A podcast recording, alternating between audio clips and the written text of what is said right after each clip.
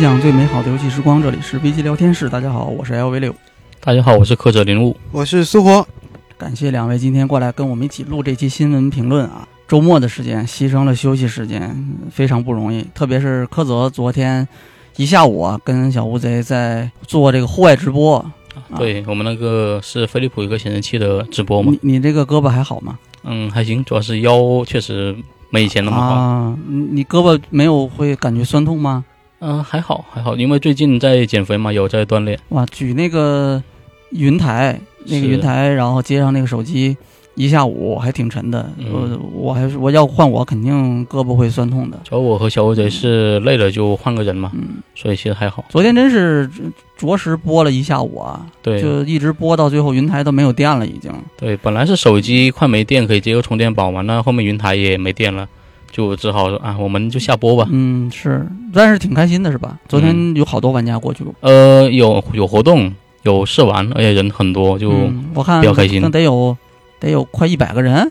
几十个人吧，反正啊，接接接接近，反正比我们以前办活动规模要大一点啊。那场地主要是也变得很大了嗯，对，嗯，然后还有很多奇奇怪怪的玩家，是吧？嗯，一些 coser 也去了。是吧？你们在那儿那个最开始播的时候，我看有《零乳鸦巫女》的那个主主角叫什么来着？呃，布莱方西利，啊，有一个 cos 她的一个角色，呃，哦一个一个 cos 那个角色的一个一个女生，嗯，有个妹子在一直在那儿玩那个二零七七，对，二零七是吧？对，啊，我看你们的反图，我看到有林克跟那个莱莎嘛，对。对，林克莱莎后面还有一个那个马奇马人的 coser，对对对，还有马奇马啊。概括一下这个场景啊，就是可以现场可以看到在玩二零七七的犀利啊，可以看见在玩这个莱莎，当时玩的是是哪个游戏来着？呃，原子之心。哦，，原原子之心，对，可以看到在玩原子之心的莱莎啊。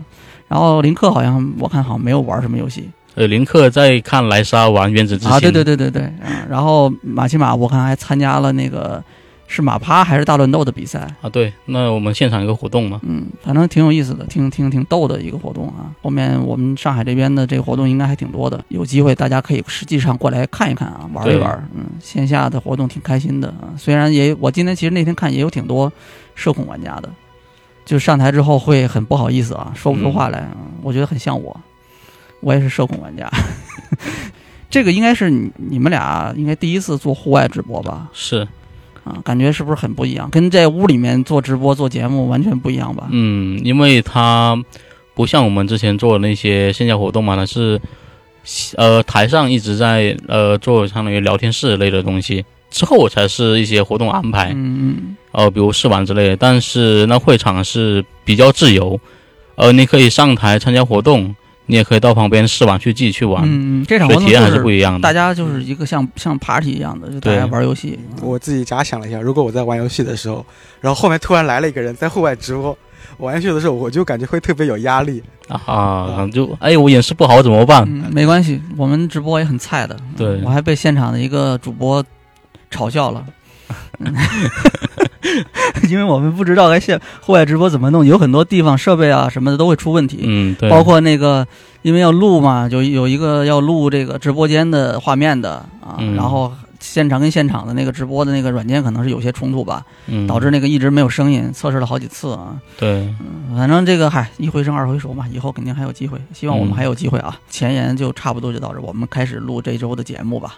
好，本周最大的事件就是我终于玩到《生化四》重置版了，对，开玩笑、啊，六爷的一个开玩笑，梦想。对 我确实是特别期待这个游戏，但是非常的遗憾啊，我到现在我一共加起来打了，从游戏发售到现在我一共打了三个小时，差不多，嗯，嗯，第四章，差不多第四章。那你进度其实也还算快吧。我？觉得一点都不快，反正人家都其他罗斯特都通关了已经，他们今天就要录那个生化四的节目了，但我已经我因为我才打了三分之一都不到，四分之一嗯。可能都不到，嗯，所以我就没法参加了，非常遗憾，主要没时间啊，我这段时间除了除了上班，而且周六不是下午去参加那个活动嘛，对然后今天我们录音，其实嗯我下午还要剪，我也没时间再玩了，应该是，晚上可能还有点时间吧，那那个你那个暗黑四的测试也没法参加，也没玩啊，之前是卧龙，卧龙我花了好长时间才打完的，而且嗯主要我打的细，我所有的一定要二等到二二十级是吗？所有的惊奇都找到，然后再去。对差不多那个意思嗯，其实就是因为它那个惊奇就是插了之后就升那个战场等级嘛。对我我倒不是说为了升那个等级，我是因为我每关打完之后，它不是主战场啊或者是副战场会有一个数嘛，几杠几嘛，对我看那个数是不全的，我就很难受。啊，对，然后我就啊我一看，哎，不行，我回去把那个旗子再找一遍，我要把啊可以多找旗理解，可以理解，我才能再往后打。所以我最后实际上我那个通关了之后，我的那个奖杯的完成度已经百分之快百分之八十了，已经嗯，就我已经快白金了。我一看那既然这样，那我干脆就再接着打吧。嗯你把支线的所有牙旗都找到的话，所有的嗯，还会解锁一个奖杯。对对嗯，我觉得这个设计就很好的，就满足了。就以前我玩人王的时候，其实有些地方我就懒懒得探索了，因为它地图很绕，再加上有些地方我又它给给的奖励又很少，人王一代，我记得那个地图很很烂。嗯，这所以我就有时候没有那么大的兴趣去探索地图嘛。但是你这次有了旗子这个设计之后，我就很乐意去到处摸索摸索。这代的地图我觉得还是挺烂的，就是明明就是一个结构也并不复杂的一个东西，嗯但是呢，它给你设计的让你，它视觉上给你设计的让你特别难受，要么就是光污染，全是红的，全是黑的，全是白的这种的，嗯比如说，我觉得有些地方就是，呃，为了它应该有一个捷径，先先给你放一道门，然后让你绕一大圈，重新把这个门再打开。是，的，就就这刻意的种这种就说到底是它地图的这种结构其实很简单，嗯，所以呢，最后你把那个捷径打开之后，你也并不会觉得有什么成就就感。并没有那种柳暗花明的。其实我一开始就知道这边有个条捷径，而且呢，因为它地图本身规模也很小，说实话了，就呃，再加上这次又有惊奇，那个嗯捷径真的是毫无意义。我觉得毫无意义。当然，这个就不说了，我们这期也不是要批判卧龙啊，人家早都已经批判过了。呃，总之就是还回到刚才话题，暗黑四我也没时间打。嗯。啊，因为我是打完卧龙的那天晚上，通关卧龙的那天晚上，我还没白金，然后我才开始就生化四解锁，嗯。嗯，然后呢，我就完全没有精力玩了。我发现已经不是当年那个可以，哎呀，为了玩游戏可以熬夜不睡觉的那熬夜种状态了。现在已经不行了，对我已经不行了，已经你也不行了，我已经不行了，你们你们你行？得行啊！你们还不行，你比我小十 十岁，你十来岁你还不行。这确实就是我发现，就是可能是因为我确实现在很胖嘛，熬夜了，可能就他可能到三四点，心脏就感觉会砰砰跳，哦三四点，对，那就是一两点钟还可以，两点钟还行还行吧。嗯。因为我一般可能早睡也就十二点这样睡我，我过十二点就不行了。嗯所以暗黑四其实我我我没有说特别期待，哦，哎，但是呢，我肯定是要玩的，因为嗯你就在之前我不是咱们最早做活动的时候，包括后面对吧？我对吧我这年度游戏总是暗黑三嘛，因为我就一年里面，当我没有什么游戏可玩的时候，嗯，就玩暗黑三，非常安全，对，不会非常非常的安。全，就是这个游戏绝对没有任何地方会，就我可能这么说有点过分啊，有点夸张，但是我觉得这个游戏对我来说没有任何地方会可能会让我不爽。让我就辜负我，哎呀，我期待好高啊！我想玩到一个什么什么，结果他完全不能给我，嗯，绝对没有这种情况。这个游戏就是后面就每个赛季，从我我大概从二十二还二十三开始刷的，然后到现在二十八还是应该是二十八吧。这个赛季我没怎么打，没时间啊。但是之前的每个赛季我都是刷满所有的还会，冲下榜？那不可能，冲榜不可能，冲榜那个那我我以前 冲过一次，然后就再也不想冲了。不行不行，那那个天梯是冲不了。你想冲那个是很难的，嗯，但是呢，我可以打得很开心，就是没有任何负担的去玩儿。嗯，哎，玩儿也不存在说是，哎呦，我不会玩了，我得重新学一遍，没这个情况啊嗯，这个很好。但是这这个赛季我没时间打啊。然后四呢，我我也不是很期待它，但是我一定会玩，因为我觉得这个品类的游戏，在现在的这个市场上，我觉得没有了是吧？不是不多，我觉得没有没有竞品，没有替代品。嗯对，这次这我没有玩啊，不好发表意见，因为它现在是 beta 测试嘛，我。看很多人玩了之后，哎，当场预购。啊，是吗？哦，我箱箱子不就是那就很啊，但是箱子本来就喜欢这类游戏。呃其实我我也简单玩了一会儿会儿，但是也没玩很久。嗯其实我我的感受是，反而是那个有稍微有一点点小劝退。这这点主要是因为网络问题，啊，我啊就是我打着打着突然啊卡住了，呃就发发不那确实出技能它了。这代他这代好像是是全程联网吗？嗯，好像是全程联哦网，应该是。然后就而且它不会给我跳出那种我掉线了的提示，就是我依旧可以在地图里面到处走。但是我我我已经知道我现在已经断网了，啊，就很很尴尬。我现在不，然后我就不知道干嘛，就是我没有办法跟周围的物体进行交互，我得重新关掉游戏，然后它再进去。还也正常，因为它本来现在也是就是 beta 测试嘛对，啊，就是会发现很多问题，然后之后可能正式版会好一点，希望是这样啊对，。然后还有个感受是，因为我之前玩暗黑三都是在电电脑上玩的，就是其实我没有用用手柄用手柄玩。过，嗯，但这次我用手柄，因为我在 PS 平台上玩的嘛，所以我意外的觉得还挺顺。哎，这个就肯定很牛逼了。人家三代的时候手柄的适配，因为它主机版嘛嗯出的晚，主机版比 PC 版出晚出几年，就是三代啊。啊，但是呢，主机版的操作适配绝对是顶流，在这个行业里面，我觉得都是最好的啊。嗯因为它人家不仅仅只是适配一下你的这个操作，不是这么简单的，它主机版的这个整个的操作逻辑跟 PC 是不一样的嗯，啊，UI 什么都是不一样的，嗯。呃，比如说我没有办法很精确的，比如说把把某个技能释放到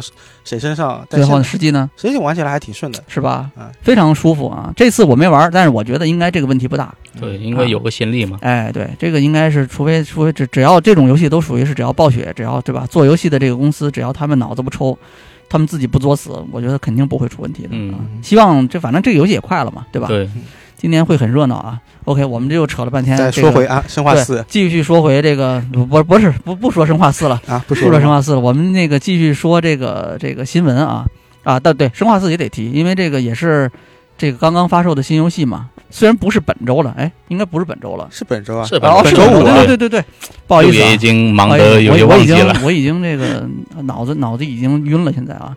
本周发售的新游戏啊，我们先从这个开始聊。本周新游戏《生化四重置版》肯定是要说一下的啊。嗯，呃，首先是这个媒体评分解禁，在发售之前，大家应该都已经知道了。简单说一下，Metacritic 是九十三篇评测啊，其中九十一个好评啊，两个中评，没有差评啊，均分九十三。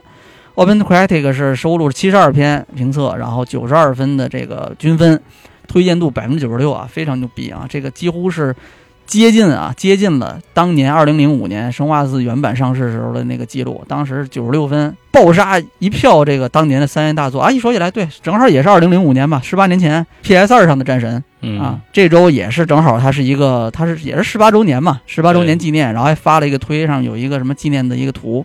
我看那个 Santa Monica 发这张图，那图也是敷衍的不行哈。啊就是从第一代人物角色，是第二代、三代一个一个列过来。拼一起了。就是除那个 PS 的那个二零一八战神之前的战神啊，就给你挨个儿看一遍，完全不像是一个感谢十八年玩家的支持的这样一张贺图哈。这个说回《生化危机四》啊，这一次是这个除了评分之外，游戏上线之后的这个反响也是非常好。SteamDB 啊，SteamDB 的统计数据，然后同时在线人数，我今儿早看了一下，这个上线当天是十四万啊，我今天早上看说是已经十五万了。嗯，这是系列的在 Steam 上平台啊，Steam 平台上的系列的历史最高记录，同时在线人数。之前生化八首日的那个在线人数峰值是十万多一点儿，然后生化二重置版是七万多，然后生化三重置版是六万多。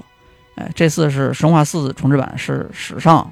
最高的一次 Steam 同时在线人数的记录啊，还有一些其他的一些新闻啊，也给大家说一下。开普空官方宣布了一个是因为模式说之前说是在制作中啊，现在确认是四月七号会作为一个免费的 DLC 发布，嗯，嗯，到时候又可以，我靠，那我得赶快打完。哎，佣兵模式就是我作为一个没没接触过的人，就是丽文，你给我介绍一下佣佣佣兵模式就是好在哪儿呢？很简单，非常简单，就是你扮演这个游戏里的所有角色，你可以扮演任何人，啊，那性能会有区别吗？有区别，因为它每个角色的体术动作会不一样。哦，里昂的体术动作可能就是，比如说，哎，打出硬直之后，他是可以过去一个飞踢，嗯，吧？飞踢。但是你看那个到五代的时候，克里斯不是有什么正义的铁拳嘛，铁拳制裁，对吧？这铁山靠之类的。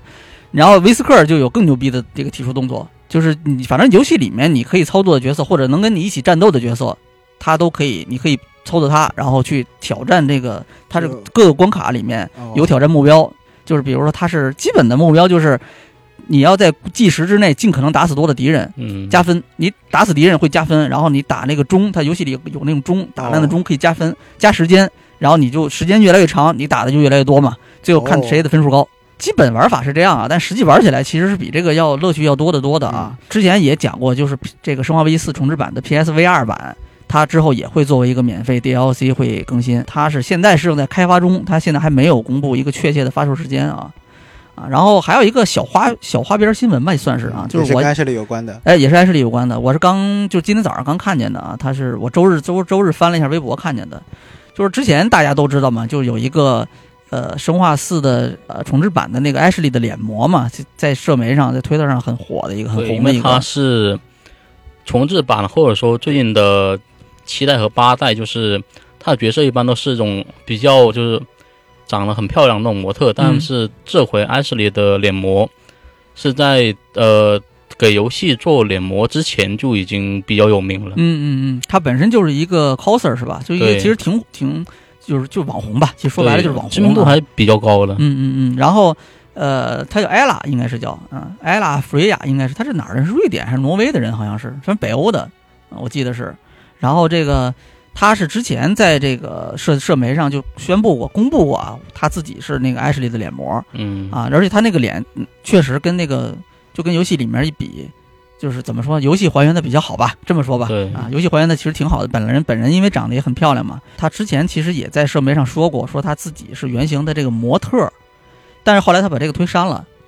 嗯，这那个时候大家还不觉得这个有什么，然后后来就是游戏发售之后，就是有一个冰岛的一个也是一个 coser 一个博主，就是同行啊，然后他叫呃他叫 Sophie 啊，在在推上的名字叫 Sophie，然后嗯。他在推上说，就放了一张自己 cos Ashley 的照片，然后他说他他是作为这个角色的身体部分的这个模特嗯。出演了 Ashley，最后的游戏通关的那个那个啊 credit 对的那个列表里面是可以嗯找到他的名字的，就确认他确实是参与了。而且呢，不光是这样，这还没有完啊，就是后面玩家还看继续看那个那个 credit，看那个 staff 的表，发现就是 Ashley 还有一个这个怎么讲，有一个工作人员，他叫 Full Performance Capture，就是全演出动捕。嗯啊这个演员又是另外一个人，他这个名字我不太会念啊，但是他其实是另外一位演员。这么说下来，其实就是这个 Ashley 的角色的这个脸模，嗯，他的身体的模特儿啊，以及他的这个游戏里演出的动捕的模特儿，嗯，就是三个人。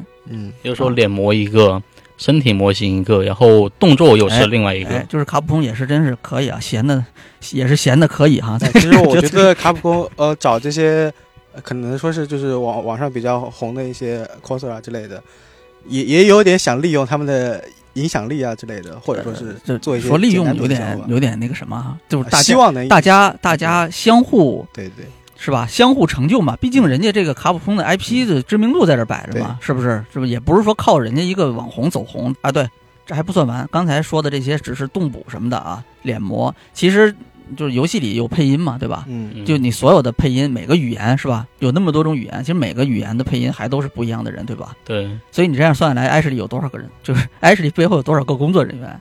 真的是非常多了啊！所以这个角色其实这次塑造的好还是不好，大家到时候可以进游戏里去看。我觉得看，因为我那天看，虽然我自己没有打到，但是我那天在那个就是我们周六活动的时候，对，有一个群友嘛，嗯，就我们活动群的一个群友，他那聊了一下呃，其实是几个人接力啊，其实嗯几个人接力打，但是最后我看他都已经把那个游戏都打到古堡了，快是差不多是游戏一半的部分嘛，因为那个活动是它应该所有游戏都是一个新的存档，嗯嗯。所以打到那里确实还而且而且所有人都是一个接着上一个人打，对，没有一个人开心的，大家都是接着打的，然后最后发现那个进度越打越多。我估计在晚上，如果在如果那儿有把凳子，说不定他们就通关了就。速通是吧？关于《生化四重置版》这周的新闻，大概大概就这些，好吧？本周新游戏其实还有一个游戏嗯啊，这个游戏但是我完全不了解，跟生化四同天发售的，哎，这是对，差不多。但其实也有很多粉丝，因为我看那个 VG，其实有挺多人在俱乐部聊这个游戏的。嗯，哎，这个但这个游戏我们这里有一个非常懂的人，负责这个之前的这个提前试玩，还有这个提前评测的这个这个这个哎编辑，就是科泽。科泽给我们讲讲《莱莎炼金工坊三》。我感觉就是他应该是想就是作为一个三部曲的完结篇，他想把很多之前没有实现的东西都塞到本作里面。一个是他画面进步非常大，但是他二代如果你可能角色离得稍微有点远，他的渲染就会感觉不太够，啊，像那种像那种没有渲染完的那种感觉，对。就是技术不行，这就是是技术不行但。这一代好，呃，这个感觉好了很多，就是、呃，哪怕距离远一点，那你嗯主要角色的那些模型其实它是可以看的。啊啊，就是这个精度没有下降太多。对、嗯我对它这一代有一点不满，就是它的开放系统，其实它这一代是做了个开放世界的一个设定嘛。我操，这么牛逼！嗯开放世界 JRPG，然后炼炼金啊，嗯，它的一个我觉得不太满意，就是它被系呃系列的一些设定束缚住了手脚，它不能就完全放开来做。比如说呢，呃，像是它这一代，就因为开放世界嘛，地图特别大，嗯。打得我都快崩溃了，嗯。因为地图太大了，根本没时间探索完。它的开放世界一是打怪，二是为了收集素材嘛。嗯嗯因为地图太大，所以它为了就是节哦省玩家的时间，嗯嗯。收集素材的时候，有的时候你是跑跑步的时候，嗯。你就不需要动作，就走过去按时取件，然后他就直接到身上。因为之前是你得停下来有，个蹲下的动作，动作啊 捡起对来，对，所以就他就会就是你在探索的时候会比较愉快嘛。嗯嗯，呃，因为你收集出来更快了。但是呢，但是就是它有的一些大型素材，你需要用不同的道具去收取。嗯然后比如说你得用那个你的那个杖去敲一下，或者用嗯斧头，或者用锤子。嗯但这时候系统就不知道你想要的是什么素材，嗯所以就是遇到这种素材，你就不能说是啊，我跑过去，呃，拾取一下嗯就直接跑了，你还得嗯停下来，想一下这个素材我要变成什么样的东西，嗯切换不同道具，然后再进行收集嘛，嗯就变成就是很割裂。有的东西你可以直接过去就捡了，嗯，有的东西还得再停一下，然后再进行采集。但是这是系列之前的一些设计，就你还不能动，嗯，所以就变成就是被过去束缚了手脚。这个我也完全可以理解。就我想一下最近的例子的话，应该就是呃，我玩怪猎世界的时候，嗯，这个很多人当时都说有两种意见啊，一种意见是你这个游戏既然已经是新游戏了，你就不要跟以前一样，对吧？嗯，你你就不要跟以前弄弄一样的东西。以前你在那原地站桩喝药，喝半天才能喝完一瓶药，啊对吧？人家怪这时候要揍你的，对吧？你就死了，你不要这样搞。然后另外一部分，这个喝药是核心啊，这个核心是这个游戏的精髓啊，这个不能去掉啊，你怎么办？就是你说这种情况，他被对束缚的手脚，那怎么办呢？但是他明显这个就到世界那一座为主为止啊，那个那个游戏的节奏变得更快了。是而且它同时会把这个门槛降得更低，它就把这个设计改成是你可以喝药，你可以很快的喝，你可以一边走一边喝，啊，是 哎，就类似这种感觉啊。嗯但是呢，就是一样，你嗯可能一直很喜欢这个游戏的人，就会觉得有种割裂感。对，但是你第一次玩的人呢，也许不一样的感觉。是就感觉哎很顺畅，对吧？嗯这次好像登场角色特别多，我记得，对，有十一个角色，是不是系列所有的以前的角色都有？对，基本上都是登场了。嗯，这也算是一个卖点，反正。嗯，而且它这一代的那个战斗系统稍微改过了一下，就是呃，你登场角色就切换前后排是比较方便的，所以就是呃，哪怕你就是决胜不能带全嘛，它有个队伍设计，但基本上如果是你喜欢的角色都能操作用一下，觉得这还是比较服务粉丝吧。嗯嗯嗯。OK，好，那我们就期待柯泽的正式版评测，好吧？嗯好，我尽快写出来。没有要催你的意思啊因。为 因为最近确实比较忙，所以就评测可能耽搁点时间。对啊，我们这周六周日两天其实都在上班了，已经啊，嗯大家体谅一下啊。呃，OK，好，我们继续说后面的新闻啊。刚才我们讲到两个本周新发售游戏，一个《生化四》，一个《莱莎三》哈。虽然大家听到这些节目的时候，很可能已经不是本周了啊，但是没关系，嗯大家谅解一下。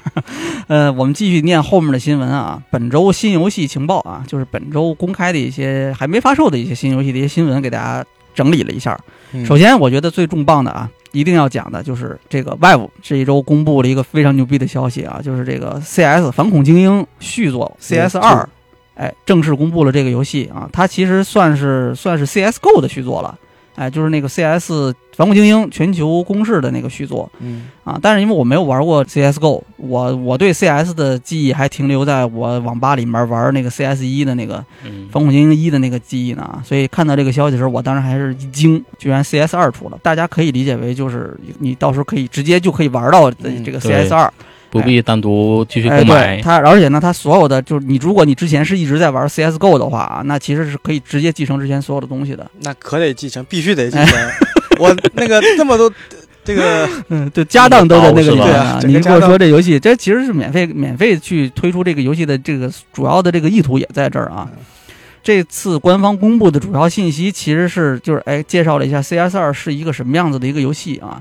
首先是它的一个基调啊，它是在 CSGO 的基础上进行了全方位的优化的这样的一个东西啊。这个时间节点是今年夏天啊，今年夏天，然后会免费更新至 CS 二，有一些这个这个全新的一些算是一个升级吧。首先是地图啊，地图可以说是这个游戏的核心吧啊，精髓啊。首先一类是这种经典地图啊，经典地图是被完整的原封不动的保留的啊。这类地图官方说它的主要的作用其实是让玩家可以很清晰的去、很快速的去。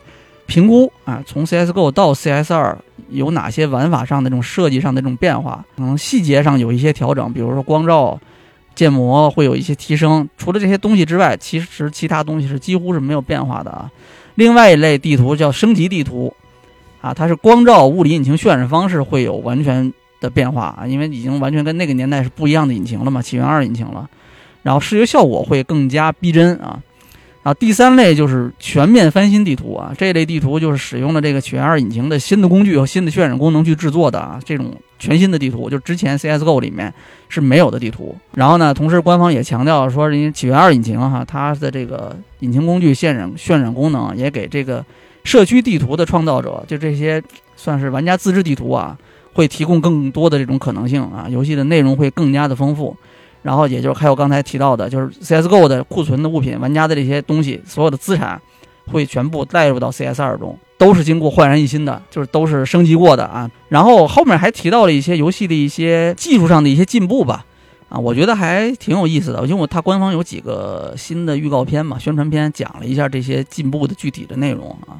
首先一个是是特别提了一下，就是这个烟雾效果，对，啊。它是这个游戏里面，因为这个 CS 一就有嘛，就是就是放一个烟雾弹扔过去，它制造一个一个视觉的一个障碍。专门这次抽奖，这次专门提了一下，就是这一代二 CS 二的这个烟雾，它会会有一个真正会有一个三维的一个动态物体啊。怎么讲？就是说这个物体是真的可以跟环境、可以跟玩家去交互的这样的一个东西。就是你发一发一一梭子弹过去，然后这个子弹可能真的能。把这个雾给冲开来。哎，游戏的那个宣传片里有演示啊，就是你这个玩家在射击的时候，就扔你扔一个这个烟雾弹过去，玩家如果在那个烟雾弹旁边射击，你会看到子弹会穿过那个烟雾，一瞬间你会看到对面，你能看到对面。你扔一个高爆手雷过去，会把那个烟雾吹飞。嗯，那我相信可能对现有的环境，就是从战术层面上来说，估计会有很大的对，因为你看它那个烟雾，它并不是像以前一团东西放在那儿。对。它现在是，比如说，它你把那个雷扔到一个区域，这个区域，假如说啊，它就简单说，它是一个方块型的一个东西，它会把这个方块型的区域会填满，啊，当然这时候如果有一个出口，它会从里面会出来，所以它在那个整个游戏里面的那个感觉应该跟之前的会不一样，我觉得应该会有挺大的变化。它这个烟雾的粒子效果还会跟这个光照系统会有结合，所以视觉上也会变得更加逼真吧。然后这次官方还特别提了一下，就是会有一个新的叫 Subtick，主要影响的是，其实就是玩家每次操作它和这个刷新率之间的这个关系。就以前的这个情况是，就玩家，比如说你移动，然后你摁下鼠标就射击啊，它会受刷新率的影响。就实际上你看到的射击的这个这个画面效果，可能跟实际上命中的效果会有一点点的差距，因为它如果真的是精确到真的时候，会有一定的差距。啊，但是这一次呢，就是它是服务器可以更精准的追踪玩家每一次操作那个时机，它可以完全做到，它官方是这么说的，可以完全做到所见即所得，就是你看见了，你摁了一下，它打中了，它应该打中的话，那它就会打中，嗯，大概就是这个意思啊。还有一些关于这个后面会有限量测试的消息啊，官方说是之后会给被选中的玩家发送邀请，啊，这个可能看后面。呃，我估计可能也会有媒体测试，到时候我们看看有没有机会参加吧。我觉得这个还是一个挺厉害的一个游戏。OK，那下一条新闻啊，下一条新闻，《地平线：西之绝境》的 DLC 啊，智岩海岸，这个应该是一个官方翻译，我记得跟之前好像翻译不太一样啊。它的预购宣传片公开啊，然后这个这个 DLC 是四月十九号会登陆 PS 五，售价是一百四十八港币。登陆 PS 五，它可能就是呃觉得现在 PS 五装机量已经上来了，然后可能也是因为前段时间它不是它不是刚刚。在会免了这游戏嘛？我感觉觉得可能就是希望能能会免，然后来卖卖一波这个 PS 五这个 DLC，靠一个 DLC 卖 PS 五嘛？不是，我是说我是说会免之后，然后来卖这个 DLC。嗯嗯嗯。而且现在就 PS 五它的那个产量已经上来了嘛？嗯，主要是因为其实 PS4 的时候，呃，这游戏的画面其实。呃，那个已经是很顶了，就在在兼顾了 PS4 版本的时候，然后现在完全就是在 PS5 面推出的话，应该会能能期待一些更好的一些。因为其实，呃，我当时玩这个《西之绝境》的时候，还是会遇到很多画面上的小问题，而且，呃，特别是很多呃近处加载呀、黑屏上的技术上的问题，就是在感觉这这么好的画面，然后但出现这种有些体验上不太好的技术问题，有点不太应该。现在可能会这次 DLC 会好一点吧，而且这个 DLC 看它的这个模式跟跟它前作其实就差不多了，就是在你的原有的地图上给你再给你加一块东西，然后你去那边探索一下。啊，我之前还期期待的，因为他那个《西之绝境》他故事没讲完，他后来又埋了一个特别特别大的伏笔，然后我本来以为啊 DLC 可能会把这个东西稍微讲一讲，但现在来说也也也不会提了。呃，对对，顺便插播一个跟那个这个系列还有关系的吧，是一则讣告，嗯，就是在《西之绝境》里面扮演 Silence 的一个一个非常非常重要的角色的那个演演员，他就前段时间去世了。就也挺可惜的，而且他还是一个非常非常乐于参与游戏社区的一个演员。之前在《命运》系列呀，也出演过角色。嗯嗯，他其实也演过很多，就是应该是剧吧？对，我记得就是经常会看见这个演员。非常可惜的一个名一个演员。然后刚才说到的这个《西之绝境》的这个 DLC《之眼海岸》啊，然后预购的话是玩家可以获得黑潮染料服装和黑潮射手弓两个特点道具啊。哦，对，但是游玩 DLC 需要先完成《西之绝境》本片，啊，可以理解，因为呃，它本本片，因为当时是本片通关之后，你才能解锁那个飞龙。因为本片通关之后，你才能就接近通关之后，你才能解锁那个飞行坐骑。嗯，但这个 DLC 里面，它直接给你展示，你就可以骑这个飞行坐骑到处飞了。嗯，就可以预见它是差不多是这个剧情进度已经是那之后了。真的开放世界里面有一个能飞的坐骑，跟没有飞行坐骑差别特别特别大，就感觉就是天差地别的探探索感。就我个人感觉。游戏里面就是开放世界游戏里的飞行坐骑就很重要，我我觉得我我能想到的已经可以追溯到魔魔兽世界了，已经 啊！但是马上啊，塞尔达是吧？王国之泪里面大家就可以体验，虽然它不是飞行坐骑啊，手捏一个，哎，但是这个飞行的各种飞行工具啊，这个是可以大家到时候可以期待一下。我反正我感觉好像能飞行，或者是有个能从高处往下望的视角，还是很重要的。像我。前阵子把那个对马岛那个刀尖版补完了嘛？嗯，经常是有时候得去攻略一些那些据点嘛。很希望说，哎，我有只鹰有多好，我可以标记敌人，看下哪个地方有敌人。是是这种感觉，就是感觉哎很好玩。但是我觉得如果能加只鹰，或者有一种什么，就是从高处俯瞰整个地图的那种功能，它会更好。嗯，是我个人那种感觉吧。嗯，哦对。刚才说到那个开放世界飞行坐骑，我忘了一个非常重要的例子。我最近刚把那个霍格沃茨打通。哦，霍格沃茨就是一个很好的开放世界里有飞行坐骑的例子。啊，当然，虽然最后我其实很喜欢那个鹰马兽的那个设计啊，它不叫鹰马兽，它原名叫什么忘了。呃，我其实很喜欢啊。狮鹫吗？这个哈利波特里不叫狮鹫啊，它就叫这个鹰头马身什么什么兽，我忘了，我记不清了啊。不好意思啊，因为我不是这个哈利波特的粉丝啊，这个粉丝不要喷我。就是哎，总之我其实很喜欢那个，它就是它就是一个飞行坐骑鹰马兽，它其实还有其他的坐骑啊，有地面坐骑也有啊，然后那个地面坐骑非常爽啊，非常棒，那感觉跟地天空的坐骑完全不一样，但是它是最后一个解锁的，这个就不细聊了啊。但是最好用的其实还是扫帚，是这种最理想的飞行坐骑，哎，就是随时可以起飞，随时可以降落，啊，基本上是随时随地的，而且非常快。其他的像刚才说那个鹰马兽，它在游戏里面刻画的比较像是一个真实的动物。神奇动物嘛，嗯。啊，所以呢，就是哎，你不能随时随地的起飞降落。哦，哎，它要有一些，比如说预备动作呀，而且你实际上操作这个坐骑的时候，你会感觉它是一个动物，就你不并不能真的随心所欲的去控制它，它是有一些动物自己的习性的。啊，就做的有点，我觉得还是挺怎么讲，甚至甚至有一点用力过猛的感觉。我觉得啊，就把那个坐骑做的有点太细了啊。虽然我挺喜欢的，但是我觉得最好的还是那个扫帚，那是我比较，我觉得比较接近这个正常的这个普通的吧，开放世界的这种坐骑的这种飞行坐骑的概念的这种东西。我觉得相对来说，相对那个魔兽世界来说吧，是比较接近现在的一个例子。我觉得，嗯，我们继续往下念下一条新闻啊，下一条新闻是。关于这个，哎，正好是这个 PS 加会员啊，港服二档游戏目录、三档游戏经典游戏库新增的这个列表是刚刚公开啊，本周公开的。然后它是都是全部都是三月二十一号入库啊。呃，新入库的这个游戏里面，我看了一下《神秘海域》这《盗贼遗产》合集啊，然后还有像这个 PS 的彩虹六号啊，然后《幽灵线：东京》。然后 PS 五、PS 的那个《渡神记》，PS 的《最终幻想零式》HD 高清版，我感觉索尼现在好像也已经就是达成了这种这种跟玩家的默契了，就是我的第一方游戏一年之后就加，它不会不是首发加，但是一年这个节点我可以差不多跟你保证，嗯。呃，基本比如说这次的那个呃的盗贼神秘海域盗贼遗产合集，我前面提到的地平线西之绝境其实也是加这次加入 PS 加会员会员嘛。也是一年差不多吧。嗯，然后这是刚才讲的，这是二档会员的这个这个目录啊，游戏目录。然后三档会员新加了一个是 PS One 的那个山脊赛车 Type 四啊 Type Four，然后 PSP 的比波侯学院二，还有 PSP 的红旗战士黑镜啊，还还含白金奖杯，我操，这么牛逼！哎，但我要吐槽一下 PS 加那现在那个购买，因为我已经过过期了嘛。嗯。然后我就打完卧卧龙之后，呃，我把。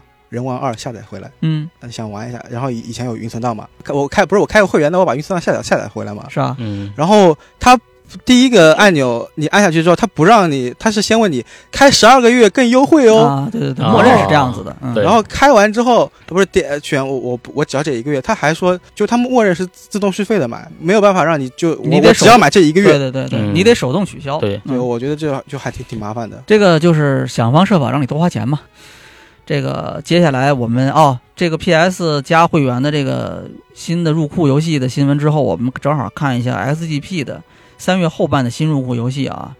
首先是已入库的，已入库的是《二十国幽灵国度》，然后王子版啊，这是主主机、PC、云端都支持。然后三月二十八号入库的是 MLB The Show，然后二三啊，就是 MLB 二三其实，嗯啊，然后三月三十号是无限吉他啊，然后后面是。三十一号还有一部分游戏会从库里面会出库啊，包括蓝色回忆录啊、牛车水侦探社什么卡车跑酷，然后双截龙霓虹，然后海怪学院 MLB 二 L 恐龙战队能量之战啊。嗯牛车水好像是一个以新加坡为当当地那个呃游游戏舞台的一个游戏，然后感觉好像印象中有很多 Meta 的元素，是吗？就跟相关解谜的。就你得去谷歌搜索什么东西，然后到游戏里输入东西，好像是。你为什么会对这个游戏有了解？就感觉还是一个蛮蛮蛮有特色的独立游戏吧。啊啊啊啊！因为工作关系是吧？好，我们下一条新闻啊。呃，Bloober Teams 的总裁是本周在接受采访时候说，《寂静岭二》重置版哈，在技术层面已经准备好了啊。虽然这并不代表游戏已经完成，但是已经接近了啊。然后他是去年十月的时候就是。这个人他是也透露过，重置版是已经做了大概三年了，是处于最后的打磨阶段啊。呃，一不留神又打磨了半年哈。开发预算是全部是由 Konami 去承担的，然后发售日期呢也是由 Konami 去决定的，会登陆 PS 五和 Steam 平台，支持简中啊。这是一个关于这个《寂静二》重置版的一个新闻。然后《寂静二》重置版，我看他说还是。会主机平台独占十二个月，然后还有一个可能跟《精灵二》有关的是，他最近他《寂静岭二》他有一个新的电影嘛，也是之前拍《精灵》那个导演就是拍摄的，这个导最早的那个《寂静岭》电影吗？对啊，然后但这个导演我感觉他可能不太受公关团队约束吧，他的像去年他十月份也有个采访，在那个呃《精灵》那个发布会之前。他在采访里就说是啊，我们其实现在精灵游戏有很多正在开发中，对，就已经提前说了。然后他最近还在呃，应该下个月吧，就四月份，呃，精灵二的那个电影他就要开拍了。嗯嗯。然后接下来如果在呃剪辑在上映，可能还会有一些采访，呃，就是我们还能从那个导演嘴里就是挖出一些其他的消息嘛。很敢说哈。对。嗯，很危险，尤其是跟 Konami 合作，因为 因为当时就是。呃，大概是那个《寂静岭二》那个就那一堆新作发布会的大概前两周吧，看到了那个采访。嗯，当时我觉得说，哎，你这电影导演啊，这么敢说吗？呃，孔大明那边一点消息都没有呀。嗯哼，我当时也是啊，感觉不太信，因为这应该是个很重磅的消息。对，然后发现就哎，他真的是说到做到，哎，真的是有这么回事，所以就。感觉可以，之后我多多关注一下这导演，还有这个电影的那些进展吧。是，这个很厉害。但我感觉好像影视相关的一些人员啊，就是好像对受这方面的约束会少一点，或或者说是没有意对相关的意识可能会淡薄一点。那那不会，就是就不不不是我一说，就比如说那个前一段时间的《死亡搁浅二》，也是努哥一不小心，哎，好像。就某次采访的时候被引出来啊。对，这个因为我觉得可能有一种背景是，就首先你得考虑他这个导演他到底受什么东西束缚，比如说他到底有没有签保密协议，嗯，对吧？当然这个肯定会签啊，但是你这个范围是什么？对吧？很有可能就是你的合作的里面，你那个保密协议，就你跟人家导演拍电影的那个保密协议里面，嗯，就不涉及到游戏的相关的东西。对，但是这个导演可能是从其他渠道听到的这个消息，比如就是跟这个公司的这个合作非常密切之后，你就会知道很多事情嘛，嗯，对吧？并不是因为他参与了游戏开发，他才知道有一个寂静岭的游戏在开发，嗯，很可能是因因为其他的这种途径知道的。但是人家在这个场合说了，那人就不受这个约束，对，有有这种可能，我只是说啊。不过说回那个寂静岭那个电影，我觉得那个一代的那个就是最早的那个寂静岭那个电影，我还挺喜欢的。啊，我觉得是在我看过的所有的游戏改编电影里面，我觉得算是比较不错的一部。是，但是很老了已经啊。它的设定也基本上没有变太多嘛。像是《生化危机》就完全不一样，《啊生化危机》已经完全不是一个东西了啊！它已经不是你知道的那个生化，只有名字是你知道的，其他都不一样啊！真人版的《生化危机》，我说的是。嗯。OK，我们继续下一条新闻啊，柳叶刀工作室的作品啊，《边境》是北京时间是四月十四号将在 Steam 上线，哎，然后抢先体验啊也是。国区价格应该是还没定呢，因为看报道和它的官方的一些表态嘛，感觉就是还在考虑说国区要怎么卖。是因为国内还涉及到一些其他的问题嘛，比如过审啊之类的啊。对，这个怎么说呢？这个游戏真的是已经很久了，因为我最早我知道这个游戏的时候，就 VG 才刚成立，一五年的时候。对，那一五一六年的时候。对，一五年的时候，我记得是第一个演示视频，然后后来隔了一年吧，一六年的时候，这个游戏是上了 PlayStation 中国的那个发布会，那是第一次的发布会，然后当时公开了中国之星项目嘛。对。索尼那个中国之星项目里，当时边境是它当时叫边境计划，对，那是中国之星的第一批项目，嗯啊，这一下已经过去七年了，已经。当时那个游戏平台还是 PS 四呢，当时还说支持 PSVR 啊，现在是已经这平台已经挪到 PS 五了，应该 PS 五跟 PC 应该是。然后下一条新闻是，也是国内的一个游戏工作室的 Next Studio，本周在旧金山的 GDC 上，然后他们。公布了一个消息，就是他们自研的一个装备驱动型的一个射击游戏啊，叫《重生边缘》，也是今年夏天会正式登陆 PC。啊，游戏之后也会追加这个 PS 五和 x S x 平台这两个平台，但是这个时间是没有定的啊。它这个其实是一个 PVPVE 的游戏，我们之前也在就是 VG 之前也测过，以前去对三星以前测过，也测过啊。然后呃也是挺长时间的了，然后现在终于是有了一个确定的一个上线节点了啊。它应该是二十八号的这个 VG 游戏游戏之夜会有一个发布会，到时候会有更多的这个情报，因为当时。就本周的那个 GDC 上说的，其实是一个海外服的一个情况，是微 game 游戏之夜，对面向国内的吗？对，然后会有一个专门的一个信息吧，应该会到时候会说一下这个国服的这个情况啊。嗯，这个游戏也挺早的了，一九年，一九年是公布的最早。嗯，然后下一条新闻是动视，动视宣布是《古惑狼大乱斗》啊，将于六月二十日推出，登录是 PS 五、PS 四、x S、x x SS，还有 Xbox One 啊。预购游戏是可以获得这个封测的这个 beta 版的测试资格哈，也搞这一套啊。然后测试是四月二十号到二十四号之间举行。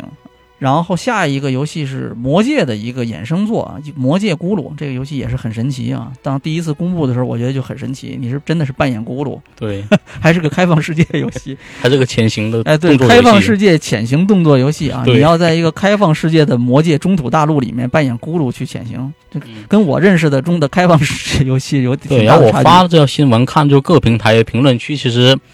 都不太理解为什么要出这么一款游戏。而这游戏它透露的信息也不多，到现在为止啊。然后它这次是本周是确认这游戏是五月二十五号啊，会登陆 PS 五、PS 四、x S、叉、叉 S、Xbox One 和 PC 啊。Switch 版是晚些时候发售，具体时间没说。然后接下来是有一个关于老头环的一个信息啊，老头环是本周推送了一个推送了一个更新啊，它是追加了 PS 五、叉 S、叉和 PC 的这个光追模式啊。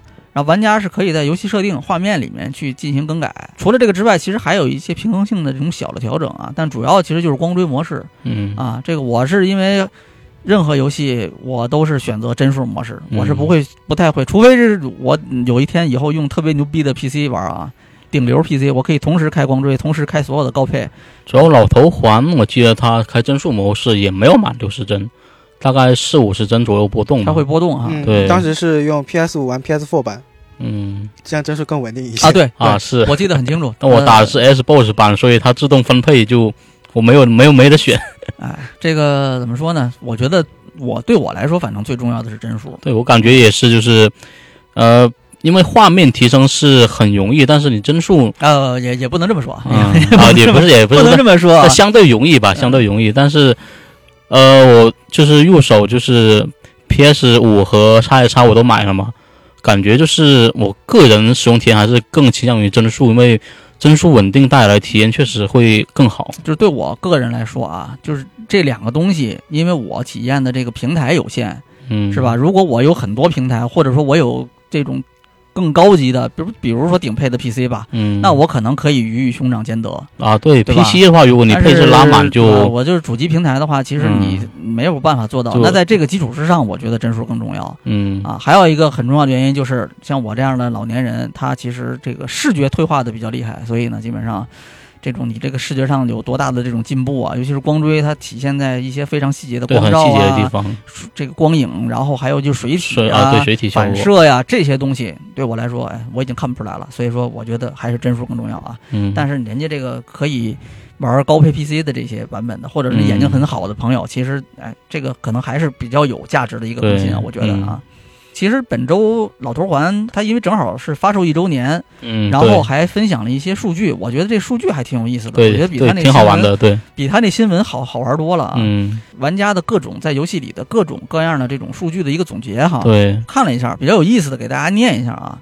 这个比较惊人的，首先是一个很惊人的一个数据啊，就是所有玩家总计在这个游戏里面挑战了五十九亿次，五十九亿次啊，BOSS。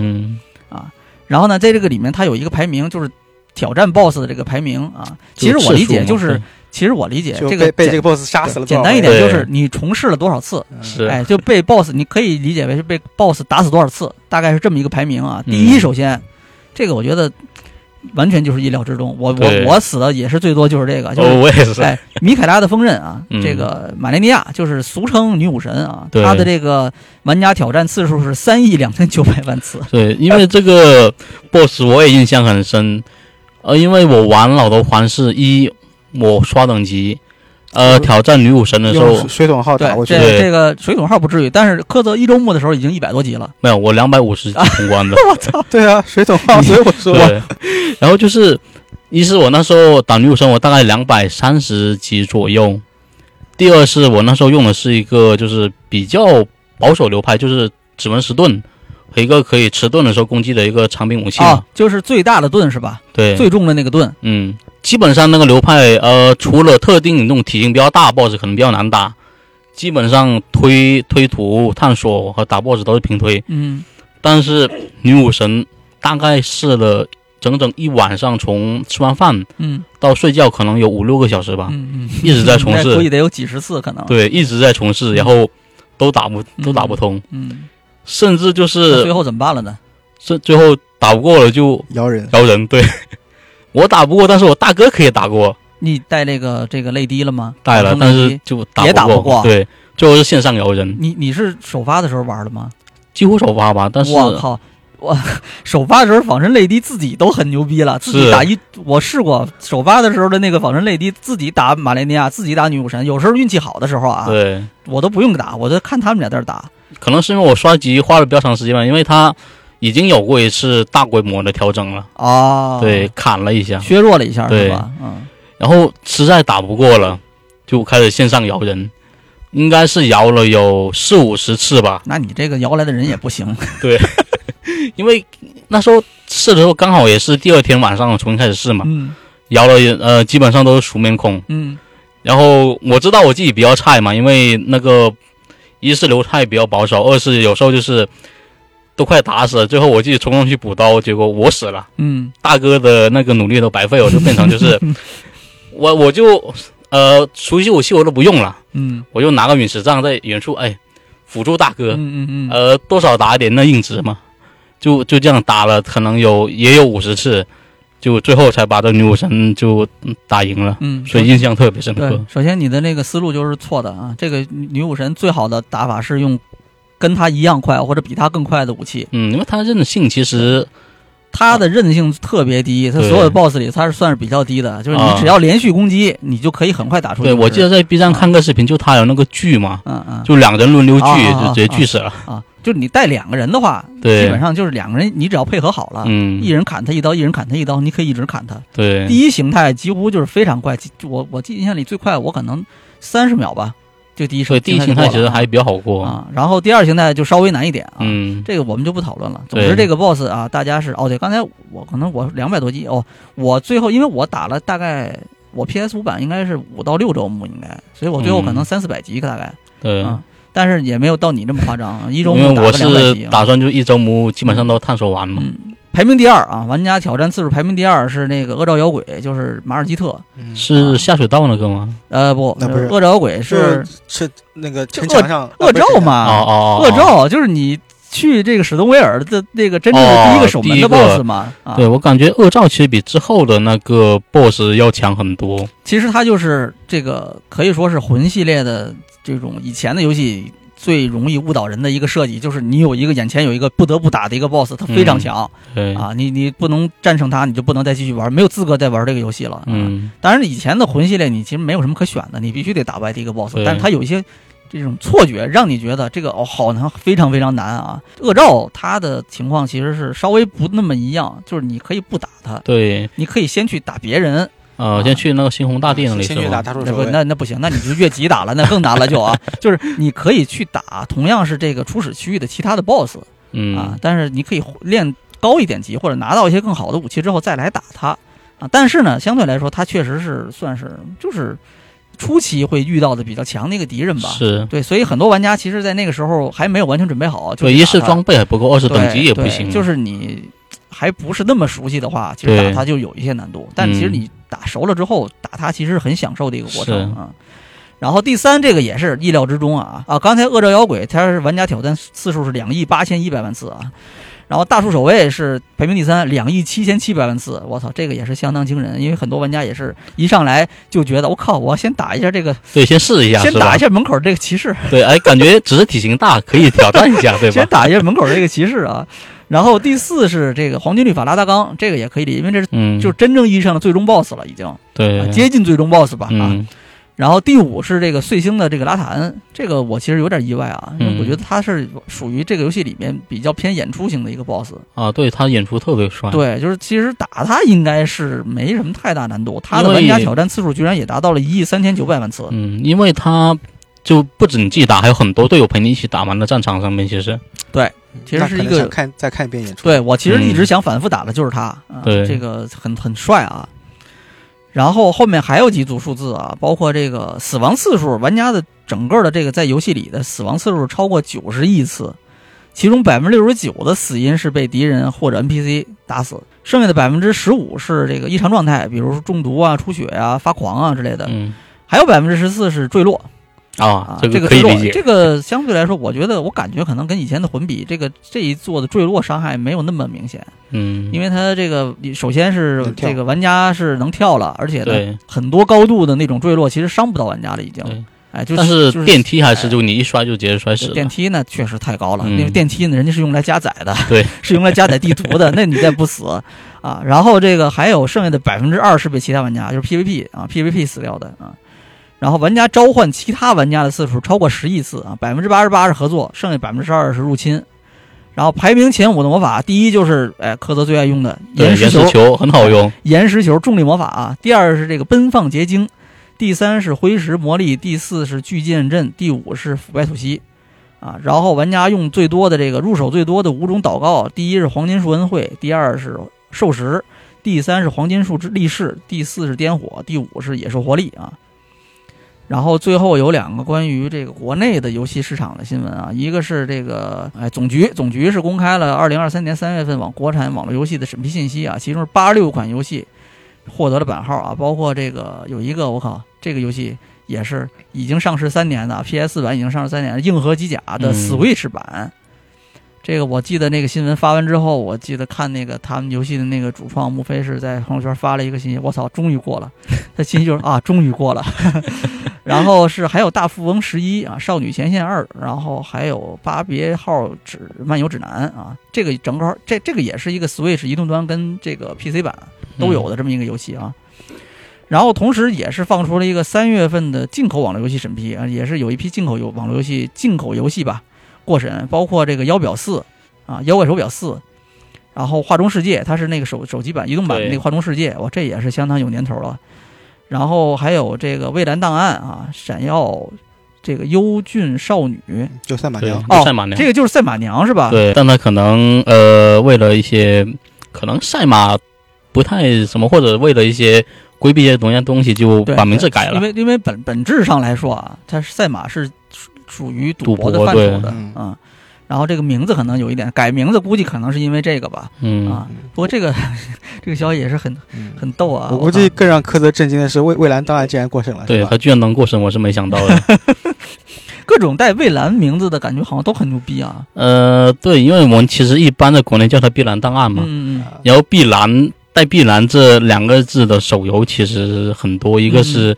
碧蓝航线，嗯嗯，一个碧蓝档案，还有一个碧蓝幻想，嗯，甚至我四三我都有在玩，嗯，然后还有个漫画叫碧蓝之海的，所以就你要在呃，比如说你在群里提一个，然后我这我有在玩碧蓝，不能用那个简称，对，不能用简称，大家不知道你在玩什么。这部分就是关于本周的新游戏新闻哈。然后我们下一个部分是本周业界新闻。首先是一条关于这个获奖的新闻啊，本周六的法米通电击游戏大赏2022上面，然后《塞尔达传说：王国之泪》，然后是获得了2023年的最受期待游戏奖啊。然后制作人是青沼英二，也是在这个获奖感言中说了一段话啊，他说在之前的这个前作，也就是《旷野之息》里面，啊，玩家是可以在全新的塞尔达世界里面体会这个随心所欲啊。这个自由畅行的这种体验啊，因为是一个开放世界游戏嘛，他专门讲了一下，在这个续作的《王国之泪》当中啊，会有全新的玩玩法，对这个世界产生全新的变化，然后玩家的这个自由的想象力也将会被这些全新的玩法满足。怎么说呢？我首先想到的就是一代的时候，就是《旷野之息》里面，然后玩家用一些特殊的方法可以飞起来。嗯，对，哎，就是在虽然一代本来是这个并没有让你飞的这种设计啊，但是玩家运用各种的方式可以。可以直接就已经可以飞行了啊！嗯，我首先想到的就是各种稀奇古怪的这些玩法，不知道这次这个，因为这次本来就可以飞嘛，而且还可以造一些东西嘛。对，不知道这次会有什么这种新奇的玩法出现。我首先期待的是这种东西，看玩家又能开发出来一些什么奇怪的东西。然后刚才讲到的这个发米通电竞游戏大赏吧，二零二二也是公布了一批在日本游戏市场吧比较有影响力的获奖游戏啊。首先是年度游戏《二等法环》老头环。然后最佳创作者这个其实也没什么悬念啊，就是 From Software。然后最佳剧本是宝可梦朱子啊，最佳视觉、最佳画面这个也是老头环啊。然后最佳在线游戏是 FF 十四，这个好像也没有什么悬念。对啊，最佳动作冒险游戏是索尼克未知边境，这个游戏反正今年口碑也是不错的。嗯。然后最佳动作游戏是斯普拉痛啊，斯普拉痛三啊，喷射三。然后最佳冒险游戏是春日百年超。最佳 RPG 是《异度神剑三》，然后最佳手游是《飞染天空》啊，最佳独立游戏是《迷失》。去年这个游戏几乎是能把能能拿的奖全拿了，全球范围内的我说的是。OK，然后最受期待游戏就是刚才我们讲到《塞尔达传说：王国之泪》啊。嗯。OK，然后下面还是一个关于评奖的新闻啊，也是在本周的 GDC 二零二三上面，然后 GDCCA 的这个年度游戏大奖也是公布了这个结果，所有奖项的这个获奖名单是。最佳新秀那还是迷失啊，嗯，啊最佳视觉效果是老头环，对，然后最佳音效是发给了战神诸神黄昏，最佳观众奖这不知道是个啥奖，这可能是玩家评的一个奖啊，对，有可能，战神诸神黄昏，然后年度游戏这个毫无任何的悬念啊，也是老头环啊，然后他是把这个终身成就奖啊颁给了这个约翰罗梅罗啊，他是那个 ID Software 的创始人啊，当时跟卡马克一起的那个，也是一个游戏业界的传奇人物啊。OK，下面还是一个关于评奖的，这个是 BAFTA，哎，就是英国的电影和电视艺术学院的一个评奖啊。他是把吉田修平是给他颁了终身成就奖，是表彰他三十年来对游戏行业的贡献啊。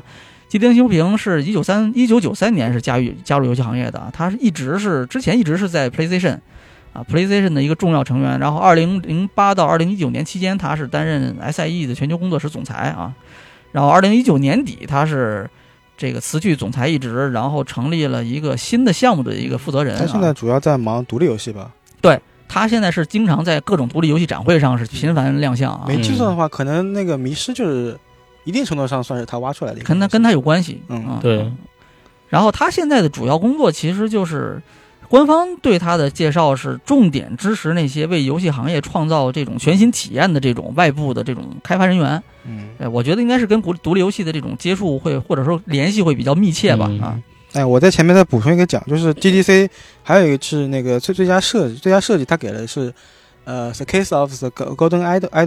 嗯，然后国内译名可能叫做《金偶像迷案》或者之类的，但是这游戏因为没有中文，所以。呃，可能相对而言，在国内比较小众一点。然后我我是今年二月份的时候看到迷书就迷迷之声在推荐，然后我就去试了一下。它这个游戏它整简单来说就是一个完形填空，英语完形填空。我操，这游戏太 难了太难了，我操！对国内来说很难的，这种游戏玩不了。它的各种玩玩法就是你到案发现场。它的案发现场是一个时刻，就是比如说人死在这一时刻，他就把时间定格在这个时刻，然后你就可以拖动鼠标，你去各个场景里面去看，在人死的这一时刻到底到底发生什么事情，然后你去搜集各种线索。但是呢，它的线索是以一个。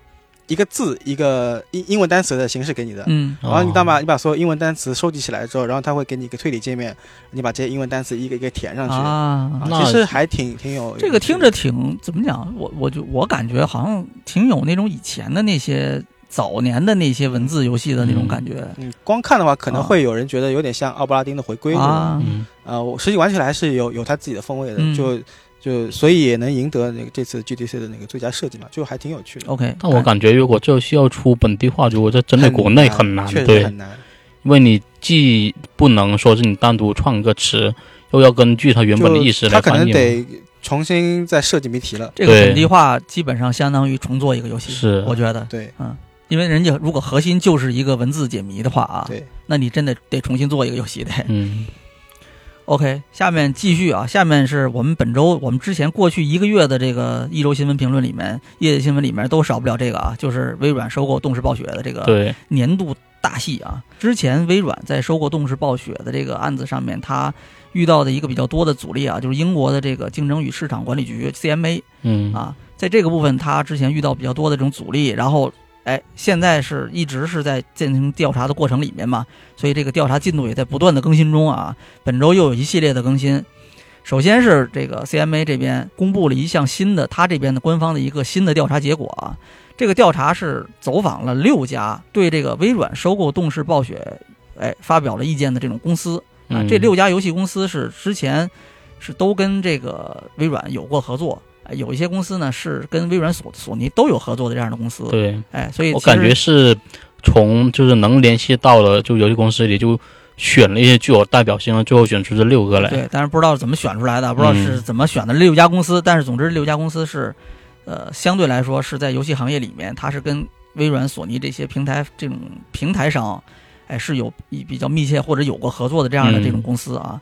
但是这六家公司是只有五家是这个，它有五家是匿名的啊，有一家是公开了自己的身份，它叫这个 f o r a Studio 啊，这个是一个苏兰的一个游戏公司啊，它之前是主要是负责主机版的《我的世界》开发，对。啊，所以它其实是微软的这个合作伙伴，是。啊，而且也是这个《我的世界》这个开发商被这个微软收购之前，其实就跟微软是有合作关系的这样的一个公司。啊，然后他的这个，他也是唯一一家公开身份的这个公司啊。他的这个创始人和这个董事长就是提到了什么呢？就是说，在这个几年的合作里面，哎，微软跟他们关系非常密切，合作也非常的好啊。而且呢，微软帮助他们拓展了很多的这种业务，这包括了像任天堂 Switch 这样的这种平台。从因为人家是从自己公司的角度出发的嘛，那就是微软肯定收购之后，哎，平台可以获得更多的发展，那一定是可以给他们这个公司带来更多的这种稳定性。对啊，所以呢。他们是支持这个收购的啊，另外五家没有透露名字的公司，他们也都对这个收购表达了自己的态度，啊，我也给大家简单念一下啊。首先是第二家公司是不认为任何游戏可以被视为互动娱乐市场的这种必备产品，因为这个索尼之前强调，用这个 COD，首先就是使命召唤是。这个非常非常关键嘛，所以他认为这个收购是有害的，对吧？对这个整个游戏市场可能会造成垄断局面嘛。嗯，那这个第二家公司就说了，他不认为呃任何游戏是这种游戏市场必不可少的，他认为其实少了谁，地球都都一样转啊。嗯，那所以在这种前提之下，微软也承诺了在其他平台上会提供那个游戏，所以他们不认为这个决定会对消费者产生负面影响。嗯。第三个，这个接受采访的是一个独立游戏的公司的 CEO 哈，他是曾经和索尼、微软、动视之类的很多游戏的发行商都有过合作。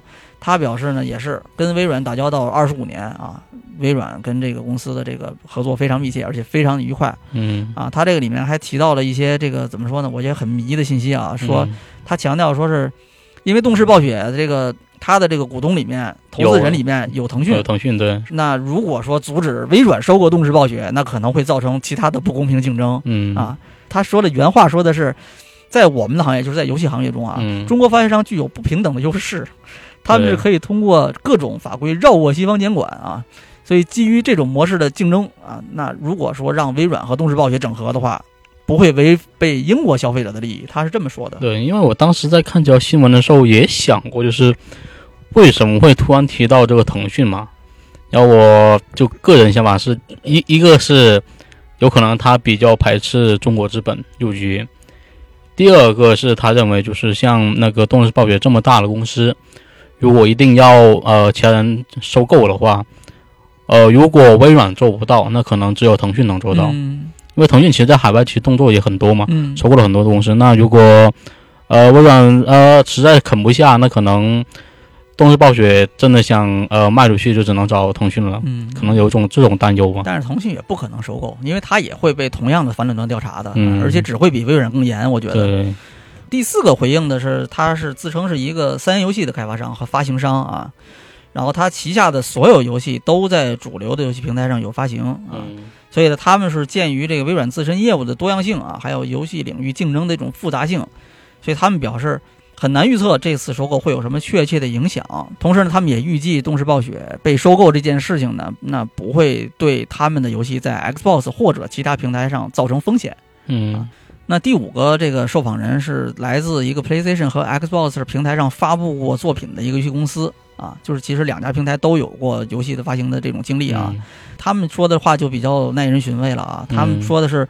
他们自己的平台的这，他们自己的作品啊，在 Xbox 上卖的非常好，但是呢，在 PlayStation 上就不行，就没有太大增长，哎，就不行啊。他说的什么？就是虽然他说 PlayStation 的这个用户量非常大啊，装机量也很足，但是呢，这个它的这个市场份额主要是给这个大型发行商的，对啊，这些发行商呢，愿意花很多的钱去营销、去宣传，哎，去宣传，所以呢，资金投入更多，所以他们就有更好的这种收益啊。嗯。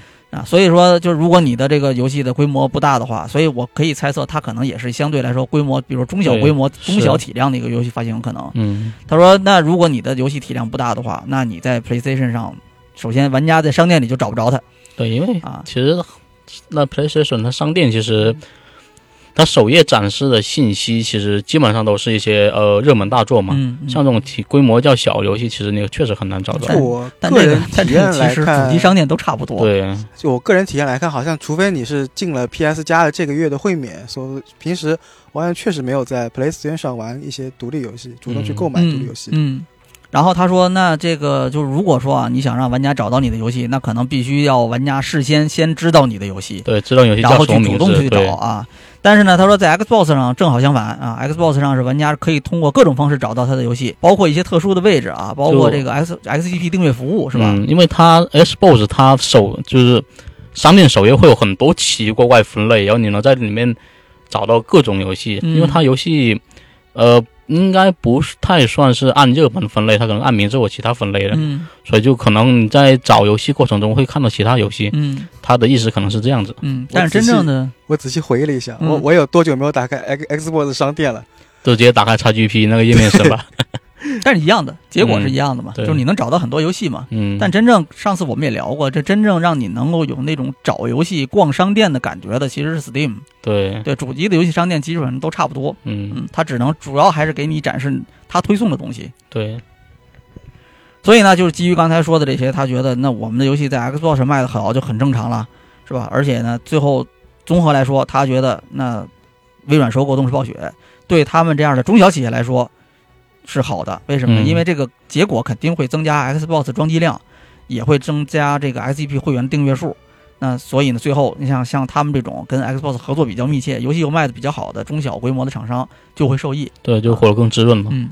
然后最后一位匿名受访者，他是说是这个，他觉得这次所有的这种反对收购的这种观点啊，都过于夸张。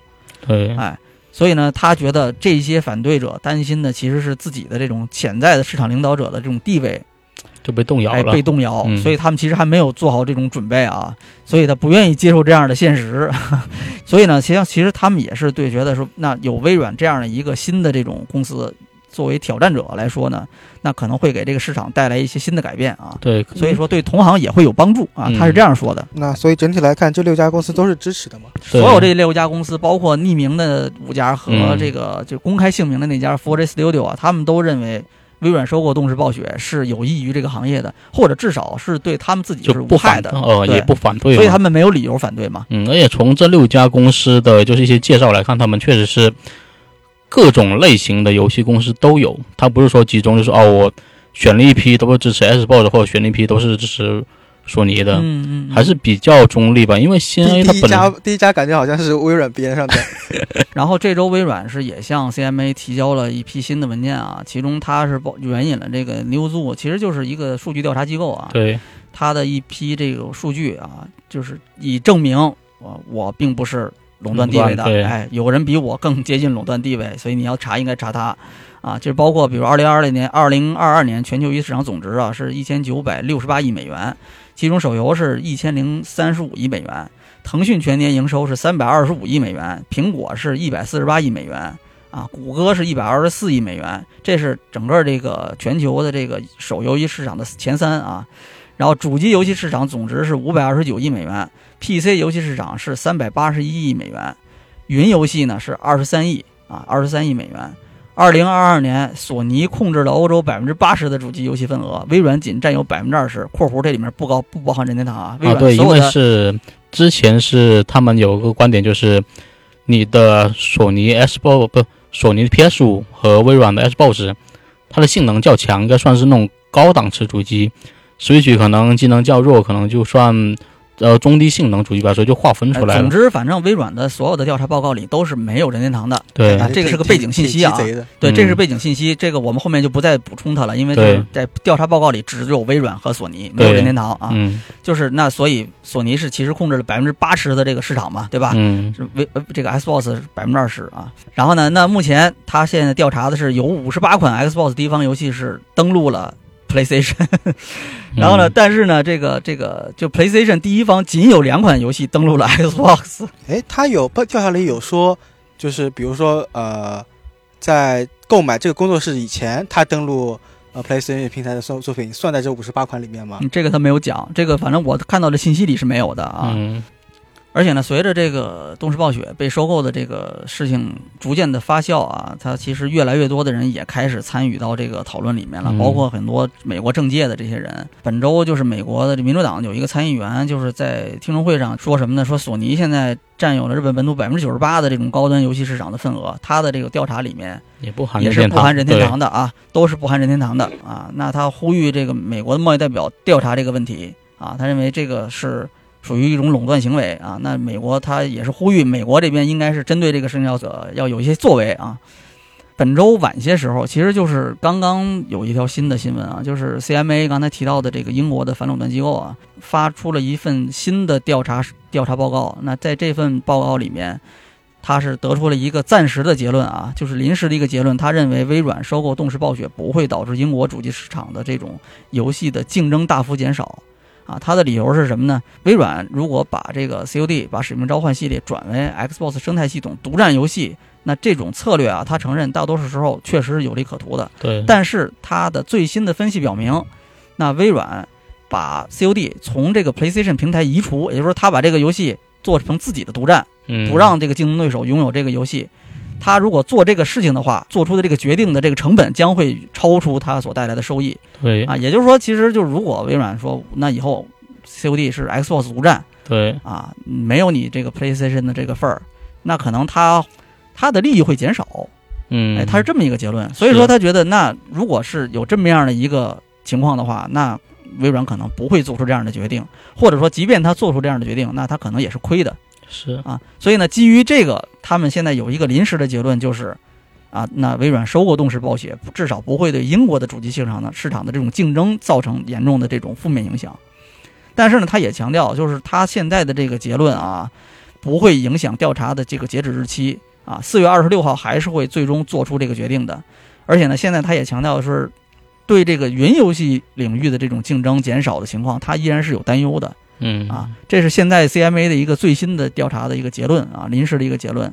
但是这个临时的结论，这个影响还是比较剧烈的。它这个结论，这个它这个报告发布之后啊，东芝暴雪在这个纳斯达克的这个股价是大涨百分之四点七八啊，股价是达到了八十三点四九美元，已经接近微软的收购报价了啊，收购报价是九十五美元之前。对。下一条新闻啊，下一条新闻是这个 Arkane 工作室的总裁，他是在接受媒体采访的时候，本周透露了一下，说是一个也是一个挺有意思的事儿啊，就是在微软收购之前，微软现在其实工作室他们是属于微软的，在微软收购之前，红霞岛其实是有 PS 五版本的，当时也开发了一年左右，但是呢，收购之后他们被告知，哎，这个游戏应该是放弃 PS 五版本的开发，专注于 Xbox 和 PC 版本的这个，还有 XGP 的这个这个开发，这不是给敌人递递子弹吗？对吧？确实，这个所以说这个新闻同时出现在本周啊，就很有很有戏剧性啊。对。但是这个这个总裁他叫这个 Harvey Smith 啊，他也非常怎么说呢？就没有任何的，我觉得也很开诚布公的就讲嘛，说他觉得这是一个很好的决定，支持这 XGP 啊，而且呢又少了一个这个需要担心的平台。他的意思应该是指，就如果你多一个平台，你得多开发，开发量会更多，风险可能会更大，是吧？啊，而且呢少了一份复杂的工作。啊，再加上 SCP 又有大量的这种玩家，是吧？嗯，那我们理所当然的，我们会获得更多的这种，就是这个我们的作品啊，会有更多的这种用户，因为毕竟 SCP 有它有大量的订阅订阅玩家嘛，三千万的订阅玩家嘛，对吧？后来他说，当然我也记不清那个记不清那个具体订阅数了啊。在这周，他同时说这个话，也确实是很有意思啊！不知道是怎么想的。我印象中，微软后来还针对这个事情给给了一个回复，对，给了回复是。但是我感觉那个回复有点避重就轻。对，其实也没说就是啊，这件事其实没有。只是大概回应，不能说没有嘛，对，就是这明摆着的嘛。他在那个回复里面其实没有提到红霞岛，他就说微软曾经把游戏带到过 PS 平台，就是各我们会致力于让更多玩家玩到我们的游戏这种。嗯，这个就是很官方的一个解释嘛。嗯，这个事儿就是没有办法解释，你你不能解释，你怎么解释嘛？是，对吧？这公关这事儿做的就是。是吧？让大家注意力转移到其他方向去啊！对比刚才有讲嘛，对吧？微软有五十八款这个第 第一方游戏是登录过 PlayStation，是吧？对，我完全想不起来有哪些游戏，但是肯定有的。人家这个数数据应该是没错，这个是不可能作假的。嗯，本周新闻最后环节，我们给大家分享一下本周的销量排行榜吧。呃，首先是英国啊，英国实体游戏的周销量榜，这个冠军是 WWE 二 K 二三啊，它是终结了这个过去五连冠啊。过去周销量五连冠的这个霍格沃茨之遗啊，终于登陆了这个榜首。然后其中是 PS 五版是占了百分之五十三啊，PS 四版占百分之二十三，x S 叉 x SS 是占百分之十五，然后 Xbox 呃 Xbox One 版是占了百分之九啊。然后它的这个实体版的这个这个销量是比前作就是 WWE 二 K 二二是低了百分之二十六啊，就就这居然还是我操，那英国人看来是相当喜欢这个游戏。然后这个《贝姐起源》啊，这个《色雷莎与迷失的恶魔》呃是 Switch 上周的一个新游戏啊，它是首发是排在榜单二十一位，挺惨的。嗯，对我我感觉它在发米通的那个排行榜里面也没有很靠前。是，嗯，但是这个怎么说呢？本来也是一个贝姐外传的一个作品嘛，啊，受这个 Switch NS 版的这个同捆版的带动啊，《超级马里奥奥德赛》啊重新进入榜单前十，而且排在是第九位。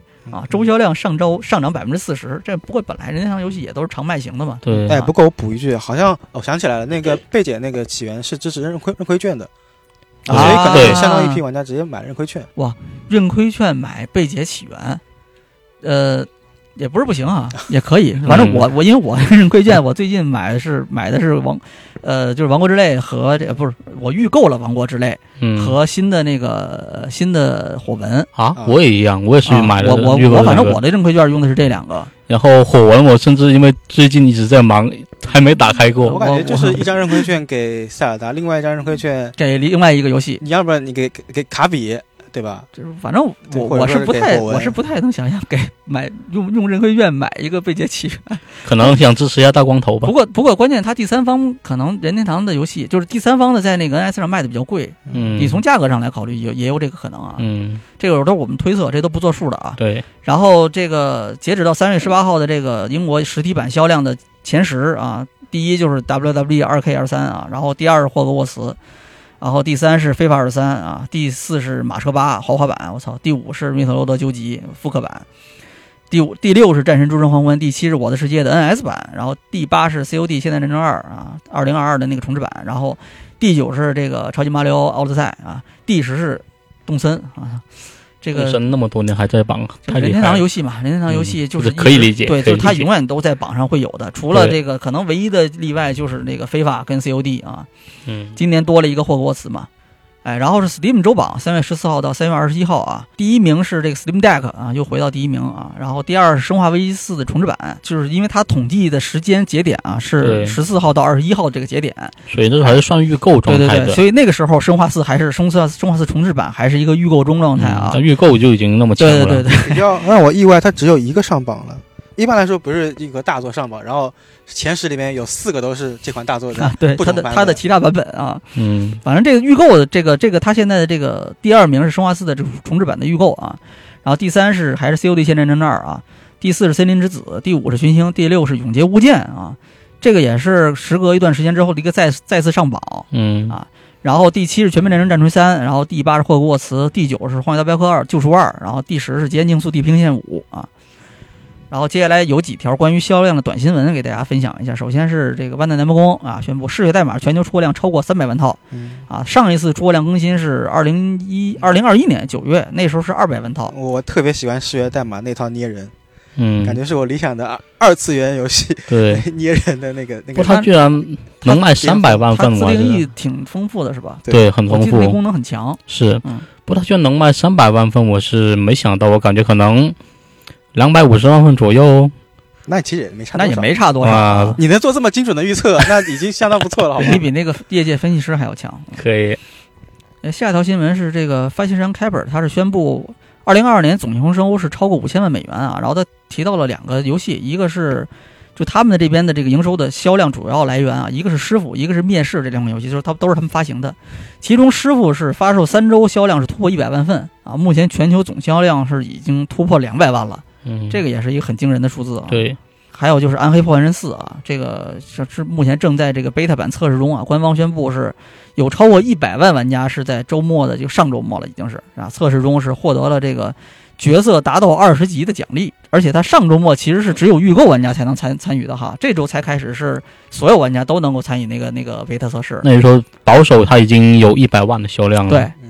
OK，最后一条新闻啊 m a t f i s h 工作室的这个 CEO 本周是宣布《原子之心》啊发售三周后玩家数是突破五百万人，然后团队对这个游戏的发售后的表现非常满意。嗯，是这个游戏也是很意外啊，完全没有想到会有一个黑马异军突起啊。虽然这个游戏有很多的，也有很多问题，对吧？大家对它的评价其实也是对游戏本身内容的一些评价啊，其实也指出它有很多的这种不足。是我感觉它还是。做的有些粗糙吧，但是呢，就是它的怎么说，就长板也很明显，嗯，对吧？它的美术风格是真的好。说了很多，这现在大家讲的最多的这种就是苏联的科幻美学，是吧？还有就是是吧？那个那个被玩梗最多的，什么电冰箱啊，什么那个女机器人啊，你抛开这些之外来看的话，游戏就有就是长板很明显，但是短板可能也很明显，嗯，属于那种比较典型的那种中小规模的那种游戏吧，啊。然后后面是下周新游戏啊，一个是《最后生还者》第一部的 PC 版啊，其实就是重置版的那个第一部的那个，它之前是 PS 五版嘛，现在终于上 PC 了啊，这也是这个传统了。然后最后是法外枭雄滚石城，这是之前 TGA 上公布的一个合作抢劫的一个游戏，有点像那个当时那个我记得那个九十，因为那那场发布会的那个直播是我跟九十九我们俩录了一期电台嘛，对，当时就九十九说这就是一 Payday。嗯，就是反正这个风格是它的那种视觉风格是挺独特的，看起来挺好玩的。但是这种游戏也是属于是那种怎么讲，就是你有朋友就好玩的游戏。对，得有朋友。嗯，然后我觉得下周好像我反正我下周还是要玩这周没玩完的游戏啊，这个月没玩完的游戏我要继续打啊。你们俩有什么下周有什么游戏打算吗？啊，我可能把人王二捡捡起来打一打。为什么？呃，就就打完卧龙之后，然后又想回去玩人王二了啊。可以，我下周完全没有我游戏的打算，因为都是工作。那行，我们这期的一周新闻评论，要不就到这里结束。嗯，也聊了挺长时间的嘛。是啊，这期也聊了很久啊。感谢苏火，感谢柯泽这次过来跟我们一起聊这期的一周新闻评论。嗯，啊，那我希望后面我们。有机会，大家还可以像这样坐下来一起聊一聊啊！那本周节目也会照例在玩家聊天室更新。嗯我是 LV 六，我是柯泽林路，我是苏和，我们下周节目再见，再见，拜拜，拜拜。